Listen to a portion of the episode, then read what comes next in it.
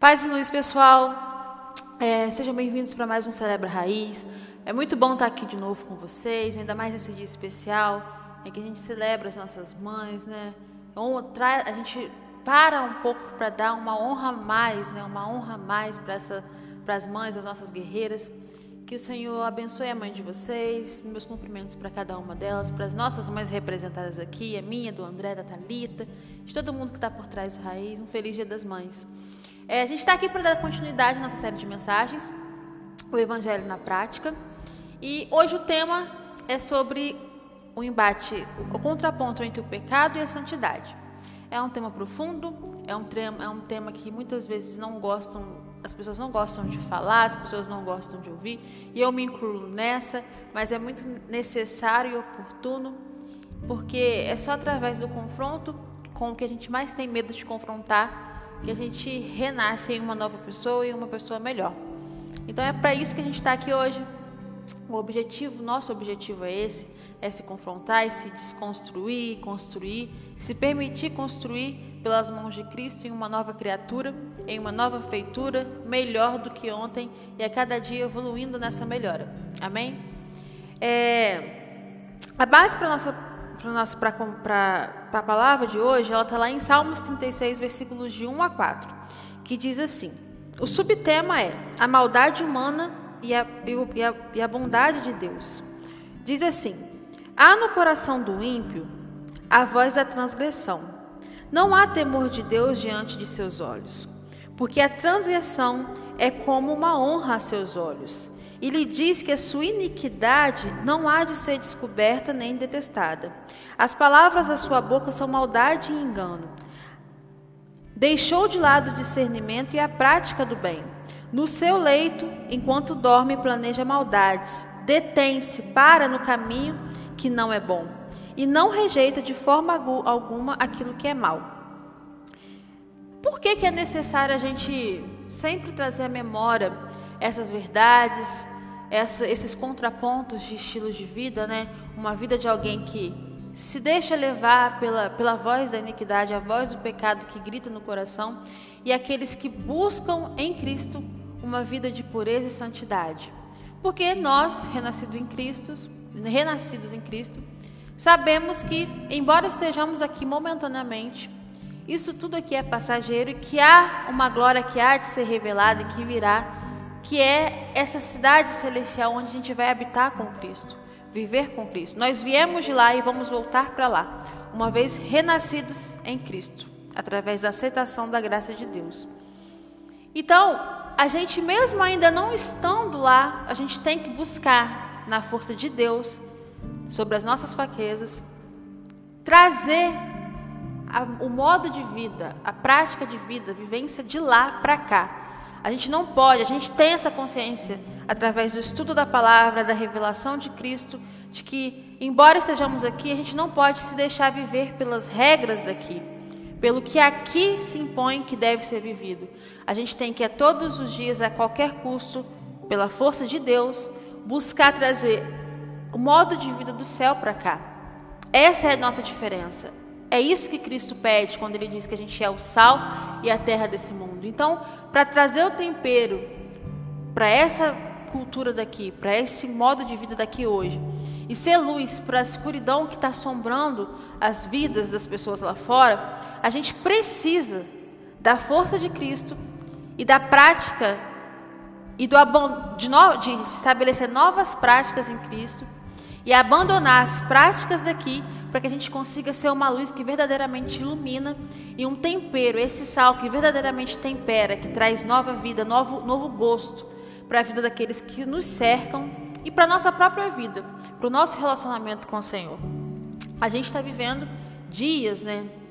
Os tempos são esses, estão se mostrando assim, em que a cultura daqui, as mídias daqui, televisão, comercial, série, filme, tudo te empurra para uma busca refreada por satisfação pessoal, por se colocar no centro da sua vontade absoluta, por se satisfazer acima, e a qualquer, acima de qualquer coisa e a qualquer preço, independentemente das feridas que você possa causar a si mesmo e àqueles que estão ao seu redor. A gente já conhece há muito tempo essa cultura, essa, essa, essa doutrina da liturgia, onde se coloca o, centro, o homem no centro, que é a antropologia. Mas tem nascido dessa vertente uma cultura chamada hedonismo, em que se prega, na verdade, eles se colocam como uma religião, onde o que se prega é, o que importa é a sua satisfação, é a satisfação do seu prazer. O que você quer, você tem que ir lá e fazer e buscar, independentemente das circunstâncias que você vai ter que romper, de quem você vai ter que se machucar ou machucar alguém. Você tem que se satisfazer. É a busca pela satisfação pessoal plena, a busca pela satisfação do seu prazer pessoal plenamente. E no conceito dele mesmo, se você buscar na internet, está assim: é a busca por a satisfação é, do seu prazer, mas que não tem como, como regra ou como base questionar a, a que custo e as consequências que essa busca irrefreada pode trazer para você e para aqueles que te cercam. Então, eles te empurram para essa busca, mas não te garantem respostas para as mazelas, para as máculas, as dificuldades, as feridas que essa busca pode deixar em você e aqueles ao seu redor. Ela só promete a satisfação imediata e daquilo que você mais quer. Então, essa é a cultura que a gente está aqui. É isso que a, a televisão, a novela, os filmes, as séries, por mais inocentes que aparentemente sejam, tentam incutir na nossa mente, no nosso raciocínio, no nosso, na nossa, na nossa memória, na nossa, na nossa vontade sensível. Elas tentam colocar ali que você merece ser feliz a qualquer custo, que você tem que ser feliz, que ser feliz é o que importa. Não interessa o que vai fazer você feliz. Vai e busca, independentemente das consequências. E a gente sabe que a vida não é assim. A vida ela é um contraponto de equilíbrio entre ser feliz e ser triste, entre, entre conquistar e, e perder, entre chorar e rir. É esse equilíbrio, é esse balanço que faz com que a gente evolua, que a gente se transforme, que a gente se torne uma pessoa melhor. Só ser feliz não traz evolução. E na verdade, até essa pessoa que se rende a esse estilo de vida de prazer a qualquer custo, é um prazer tão fugaz, tão imediato, tão momentâneo, que não conta como felicidade. E a cultura do céu, a cultura que Cristo quer que a gente, que a gente implemente na nossa vida através do relacionamento com Ele, pelo auxílio do Espírito, é uma cultura em que você aprenda a estar contente, aprenda a estar satisfeito, pleno em Cristo, para que, independentemente das circunstâncias que te cerquem, contexto mal ou contexto ruim, a depender do ponto de vista, você consiga dizer: eu sei estar contente em Cristo. Eu sou pleno e satisfeito em Cristo. Eu sei trazer a felicidade na minha tristeza, porque eu tenho Cristo. É esse o, o, ponto que a gente tem que buscar, é essa a essência que é o, a vivência do céu que a gente tem que em Cristo implementar aqui na nossa vida, como peregrinos dessa terra, como passageiros dessa terra, e não se deixar levar pela cultura e pela vivência do que é estabelecido como certo daqui, porque isso tudo aqui é muito passageiro. A gente não vai ficar aqui para sempre. E a gente tem uma, uma glória futura que vai ser revelada, e é para lá que nós, que aceitamos Jesus renascidos em Cristo, devemos ansiar por ir. E o nosso anseio tem que ser tão grande, tão absoluto, que a gente, antes de estar lá, tem que querer já trazer para cá, materializar para cá, para essa vida aqui agora, o estilo de vida que a gente quer viver quando a gente alcançar Cristo através da morte. Amém? E antes de a gente começar, eu acho que eu já deixei claro, mas vou confirmar mais uma vez, é que a nossa natureza ela é pecaminosa, né? Na queda de Adão nasceu a raiz do pecado que habita nos nossos corações. Tem uma raiz de iniquidade nos nossos corações. O versículo 1 do Salmo 36 diz isso: que há no coração do homem uma voz que grita por transgressão, por transgredir a bondade, a, a, a, tudo que é bom, tudo que é perfeito, tudo que é agradável aos olhos de Deus. Então, para nós, para mim, é natural querer o mal, ansiar pelo mal, fazer o mal e rejeitar o que é bom. Sem o auxílio do Espírito Santo, atuante nas nossas, nas nossas vidas, esse espírito que quebra as mentiras, nos liberta, tira as vendas dos olhos, desobstrui os nossos ouvidos para que a gente possa ouvir de verdade, ver de verdade, nós não conseguimos sair da prisão que é o pecado, que habita em nós, que está ali latente nos nossos corações. Então, a primeira verdade é que sem Cristo é impossível alcançar, trilhar o caminho da pureza, o caminho da santidade. É imprescindível a atuação do Espírito Santo, a intercessão de Jesus nas nossas vidas, para que a gente, nas nossas fraquezas, nas nossas fraquezas impregnadas pelo pecado, ele possa atuar e nos fazer renascer em uma nova identidade que anseie pelo Espírito a pureza, a santidade no Senhor. Amém? E aí, ultrapassado esse primeiro ponto, e tendo em vista que há em nossos corações uma raiz de uma voz que grita, que apela, que anseia por pecar, por errar e por se afastar do Senhor, a gente vai passar por dois pontos aqui hoje. Primeiro, a gente vai analisar os caminhos, as atitudes que levam a você a fomentar e a, a fomentar e a fortalecer cada vez mais a raiz do pecado que já está ali nos nossos corações. E depois a gente vai analisar as sementes que a gente pode, em uma atitude consciente, lançar no terreno dos nossos corações, que vão se tornar férteis na medida do nosso relacionamento e entrega para Deus, em sementes de santidade, de pureza. Então, a gente vai passar por essas duas observações hoje. E aí, as raízes do pecado, todas elas, elas sempre giram, sempre voltam, sempre remetem a um ponto específico, a um ponto em comum, que é a raiz de todos os males, que é essa vontade de ser o Senhor de si mesmo que todos nós temos em nós. A queda de Adão, ela, ela mostrou isso. Ele quis ser Senhor sobre ele mesmo, sobre, sobre as coisas, sobre a sua vida. Ele não queria mais estar debaixo da submissão de Deus. Esse foi o, o, o apelo do coração de Adão para o passo que ele deu. E nós herdamos isso. Então, todos esses males, esses passos que a gente vai observar, que são os primeiros passos para uma entrega para esse pecado que grita e apela aos nossos corações, é essa busca por essa autonomia, por essa centralidade em nós mesmos. É a gente querendo tirar Deus do centro, do trono dos nossos corações e se colocar como senhores de nossas vidas.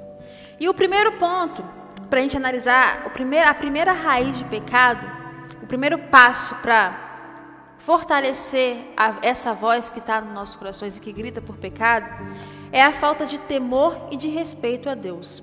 A gente lê aqui no versículo 1 assim: Há no coração do homem a voz que grita por transgressão. Não há temor de Deus diante dos seus olhos. O primeiro passo para que você ceda, sucumba ao que o pecado grita no seu coração é você perder essa reverência a Deus. É você perder a gratidão, o temor por esse Deus incompreensível que te aceita como você é que te ama como você é, porque Ele nos amou primeiro e por isso nós podemos amar. Então, Ele não esperou me tornar aparentemente boa, mais limpinha, mais perfeita para ver se vai me amar. Ele me amou incondicionalmente antes que eu fosse, mesmo sabendo tudo que eu me tornaria. Então, quando a gente pede essa mínima consciência dessa grandeza desse Deus, dessa, dessa bondade desse Deus e começa a questionar se Ele é bom, tendo em vista as nossas expectativas frustradas, criadas pelo que Ele poderia fazer, ou seja, a gente substitui o amor por Deus pelo amor e coloca esse amor pelas coisas que Ele pode fazer, e aí Deus não faz conforme esperado, e a gente começa a questionar, a colocar questionamentos sobre a bondade de Deus pelo que fez ou deixou de fazer na minha vida, no lugar em que eu reverenciava a bondade de Deus, esse é o primeiro passo para uma queda. Esse é o primeiro passo para que você sucumba à voz que grita por pecado, por iniquidade no seu coração.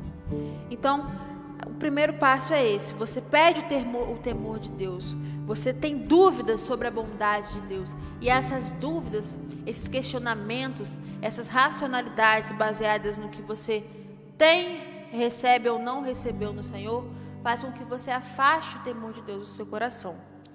O segundo ponto, o segundo passo que você dá, ouvindo essa voz, para ceder a essa voz de pecado, é quando você deixa seu coração se impregnar pela hipocrisia, que remete à religiosidade e a um falso senso de justiça, onde você se coloca na posição de julgar o certo e o errado, o tempo oportuno ou não.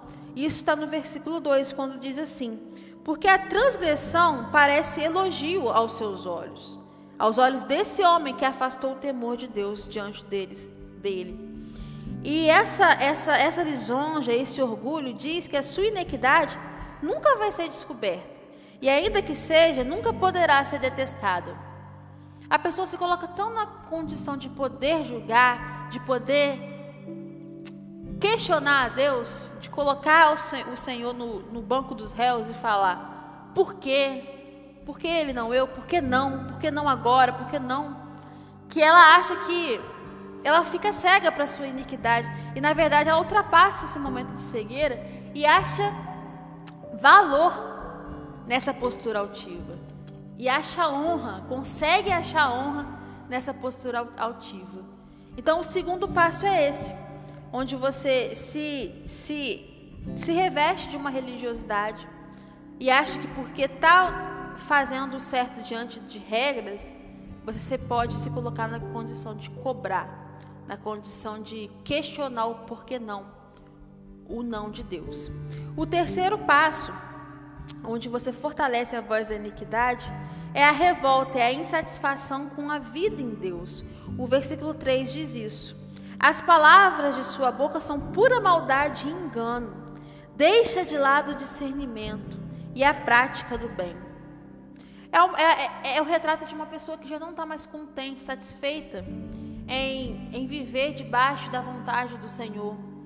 Ela só questiona, só diz maldades, só cobra, só se revolta pelo que está vivendo, porque ela não está recebendo o que ela mereceria, talvez, sobre sua, o seu centro de juízo, receber por agir de acordo com, com as ordens de Cristo.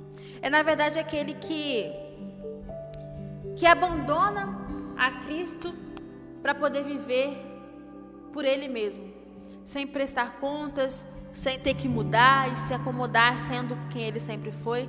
Sem ter que se esforçar para ser o filho que, que o Senhor quer que nós transforme, nos transformemos nele, não porque é, é um ritual a ser seguido, mas porque o Senhor quer que a gente desaflore, aflore no nosso melhor nele.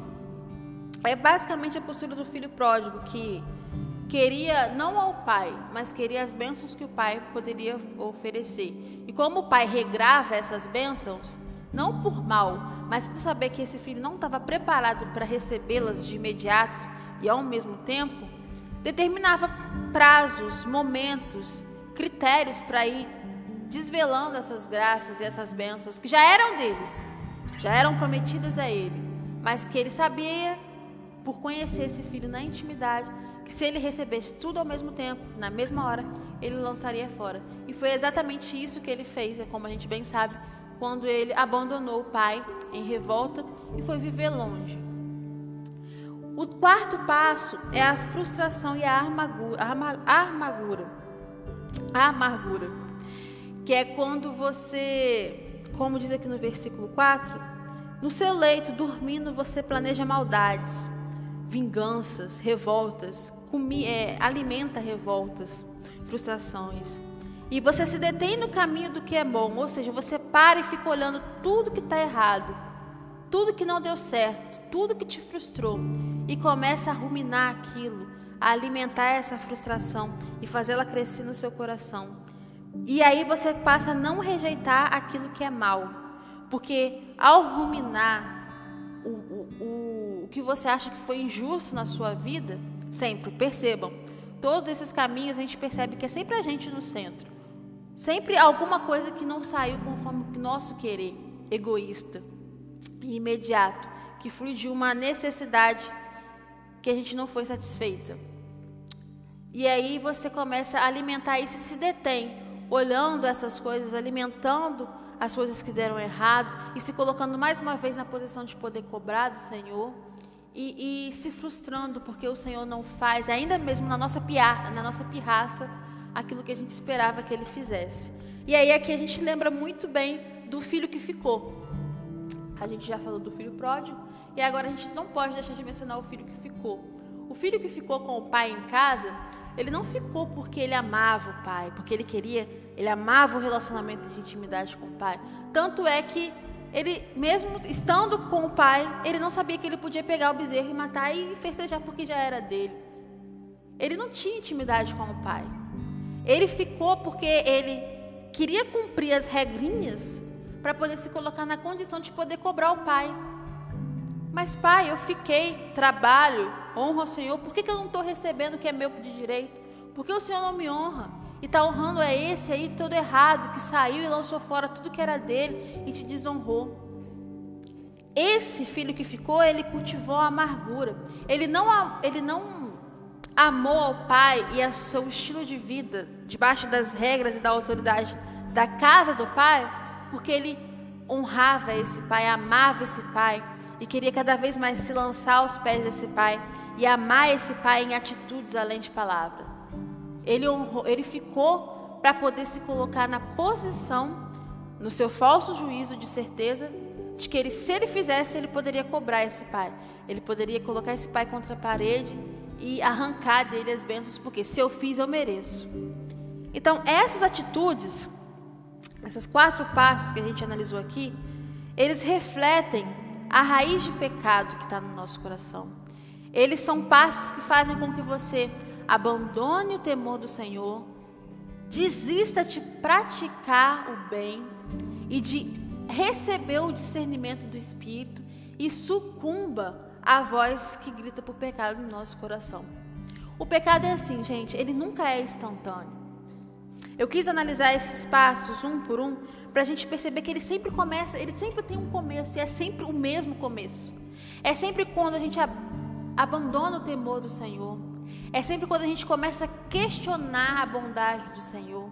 É sempre quando a gente começa a se colocar na posição de poder cobrar a justiça, a nossa justiça do Senhor. É sempre assim, porque quando a gente começa a, a se colocar nessa posição de filho ingrato, frustrado, amargurado, a gente perde a noção do porquê buscar a santidade. Por que honrar esse Deus que não me honra? Na nossa falsa noção de justiça. Porque a gente esquece tudo que ele já fez. Ele, a gente esquece que o que ele fez não precisava ter sido feito, que a gente não merecia. Mas ainda assim ele fez e ainda promete fazer mais, mesmo a gente não merecendo ainda. Porque se a gente está aqui hoje, não é se eu estou aqui hoje falando isso, não é porque eu sou boa, porque eu mereço. É porque é a fruição do Espírito de Deus em mim, apesar das minhas misérias, que me possibilita entender, ver e falar essas verdades. Então, ainda aqui, na postura que eu estou, não é porque eu mereço, é porque o Senhor atua em mim, apesar de eu não merecer. Então, quando a gente perde de vista essa noção, essa verdade da nossa miserabilidade diante de Deus e de quão maravilhoso o amor dele é, incompreensível, incomparável, a gente perde de vista o porquê não ser como todo mundo é. Por que não sucumbir ao que a minha vo a voz do pecado grita no meu coração? Se eu não vejo razão, se eu não vejo justificativa, se eu não vejo e não enxergo, eu não consigo conceber que Deus é bom, que Deus é justo, que Deus me ama, porque eu entendo que Deus me ama quando Ele faz o que eu quero. Entende?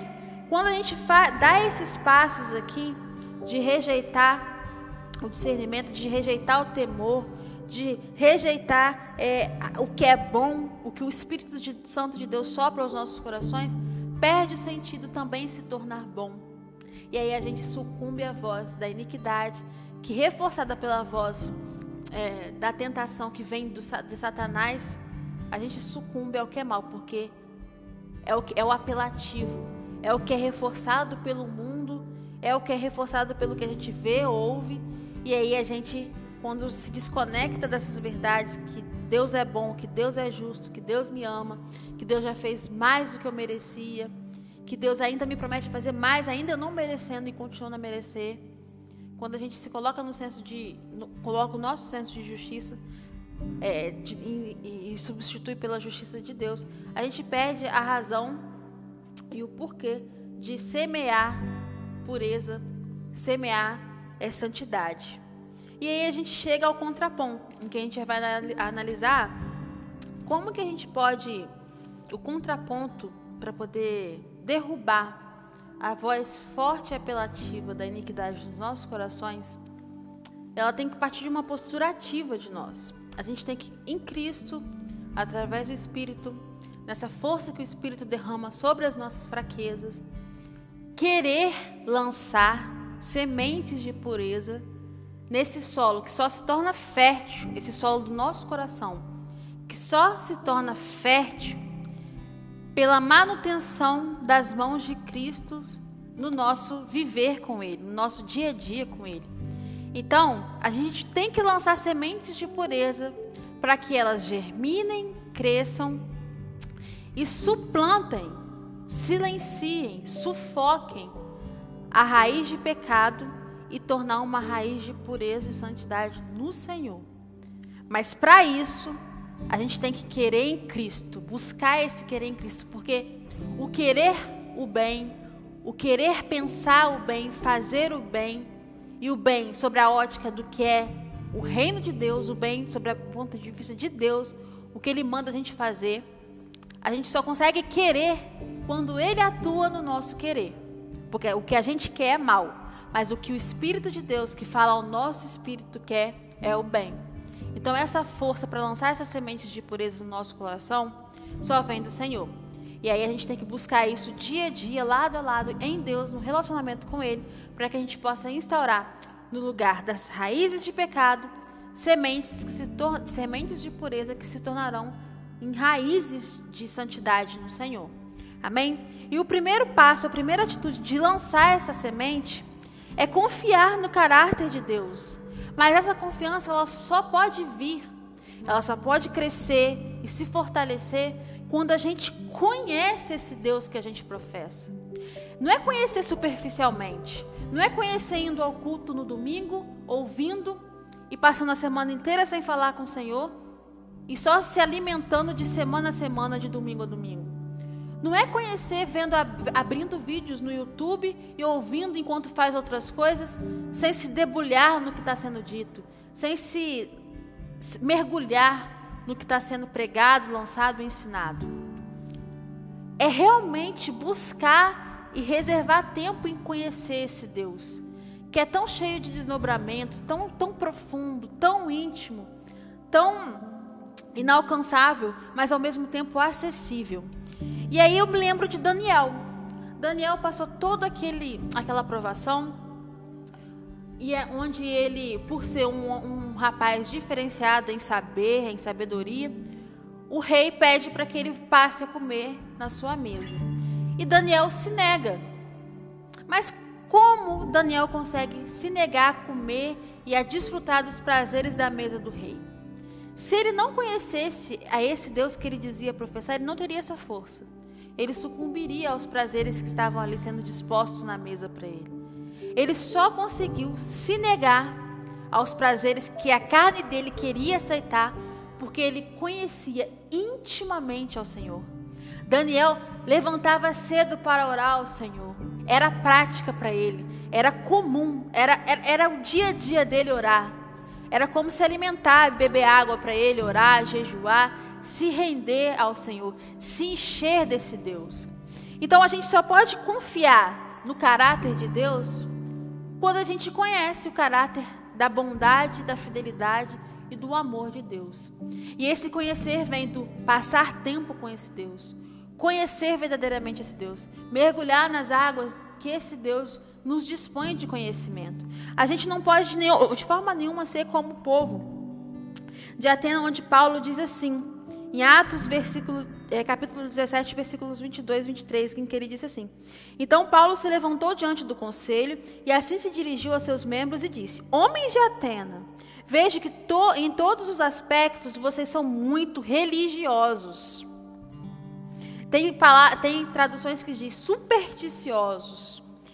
Pois enquanto andava pela cidade, reparei em seus diversos altares, ou seja, eles, tinham, eles cultuavam a vários deuses. E dentre um deles trazia a seguinte inscrição: Ao Deus desconhecido. É sobre esse Deus que vocês adoram sem conhecer que eu vim falar a respeito. Percebe o confronto que essa palavra traz? Que essa chamada nos traz para a realidade? Quantos de nós somos, já fomos, como esse povo de Atenas que levanta altares para vários deuses, dentre os quais um é o único que merece ser conhecido, e a gente só conhece de ouvir falar. E a gente só diz que crê e confia e louva porque nos disseram que tem que louvar, mas sem entender de fato por que se render e em adoração de vida a esse Deus. Será que a gente realmente está indo cultuar um Deus que a gente conhece aos domingos? Será que a gente realmente tem lançado orações a um Deus que a gente conhece? Ou a gente só tem ouvido falar desse Deus superficialmente? Que dizem que ele é, então, porque o louvor diz que ele é, eu acredito. Porque a palavra que eu ouvi domingo passado do André me disse que esse Deus é maneiro, é legal, então eu vou acreditar. Será que realmente a gente tem conhecido esse Deus? Ou a gente tem levantado, tem levantado o altar de nossa vida a um Deus desconhecido que a gente não quer contato, mas que a gente quer ter certeza que vai abençoar, então a gente finge que honra, e aí Deus finge que acredita e a gente segue a vida fingindo que conhece. Então a gente só pode confiar e fazer valer uma vida de ver sentido em uma vida de lançar semente de, de, de santidade para semear pureza no nosso relacionamento com Deus, quando a gente entende e conhece esse Deus e o caráter desse Deus. A segunda atitude de lançar semente de santidade é ser sincero com Deus. É a sinceridade que a gente tem que é, desenvolver na presença de Deus. Porque quando entra a sinceridade, a religiosidade tem que ir embora a falsa intimidade que a religiosidade te coloca como, como, como certa, como relacionamento, ela cai por terra. Um exemplo de sinceridade na presença do Senhor é Davi. Davi foi um homem como todos nós, errante como todos nós, pecou como todos nós pecamos, foi homicida, foi adúltero, foi um pai disfuncional, mas ainda assim a palavra do Senhor diz que ele foi um homem segundo o coração de Deus. E como que Davi, em todos esses erros e quedas, conseguiu ser intitulado um homem segundo um coração de Deus? É muito forte essa, esse título. Já que a gente gosta tanto de títulos, né? É muito forte, muito lindo, muito supremo esse título que Davi conquistou em Deus.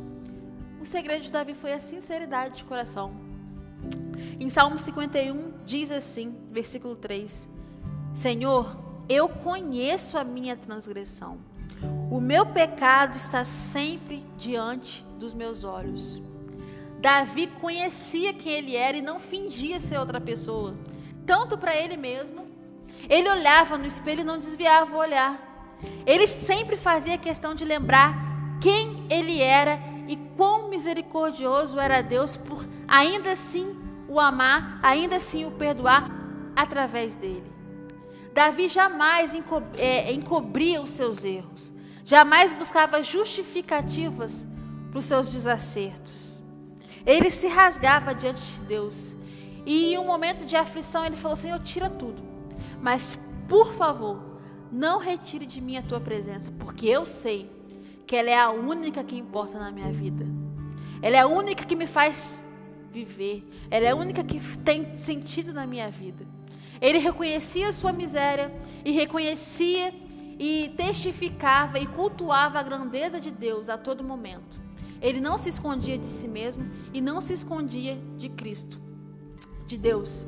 Por isso que ele conseguiu ser um homem segundo o coração de Deus. Por isso, mesmo a voz do pecado, às vezes, tendo tido mais força na sua caminhada, em suas quedas, ele ainda assim conseguiu se reerguer e se reencaminhar para o caminho de pureza e de santidade diante do Senhor.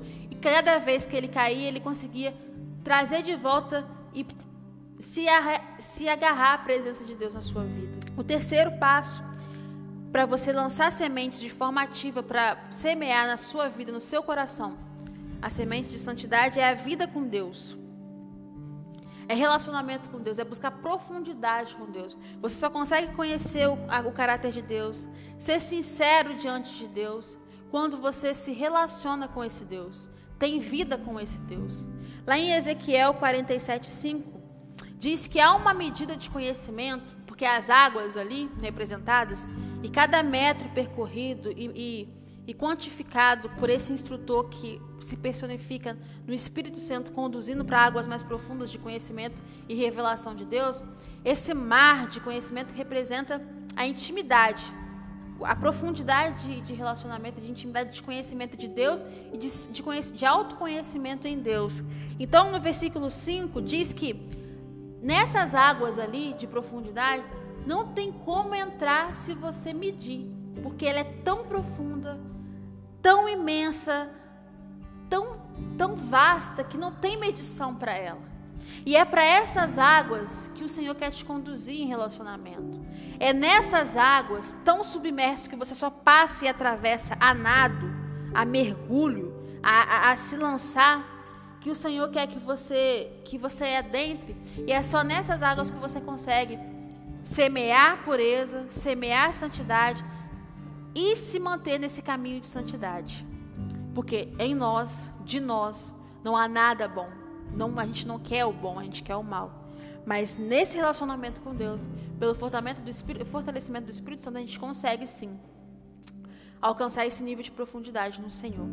E por fim, a quarta atitude de lançar essa semente para produzir uma raiz de pureza no nosso coração e suplantar, silenciar a raiz que grita por pecado, é encontrar o nosso prazer em Deus. Porque lembra no início quando eu disse que a cultura daqui impõe que você busque o seu prazer e o nosso prazer a gente sabe que nasce da origem do pecado. A gente, o nosso prazer é o pecado. Mas quando a gente encontra e entrega o nosso prazer em Cristo, a gente consegue se sentir pleno nele. E aí a gente lembra, não tem como falar sobre encontrar o nosso prazer em Cristo sem mencionar o Salmos 1, que diz assim: feliz. Em outras traduções diz: contente é o homem que não segue o conselho dos perversos.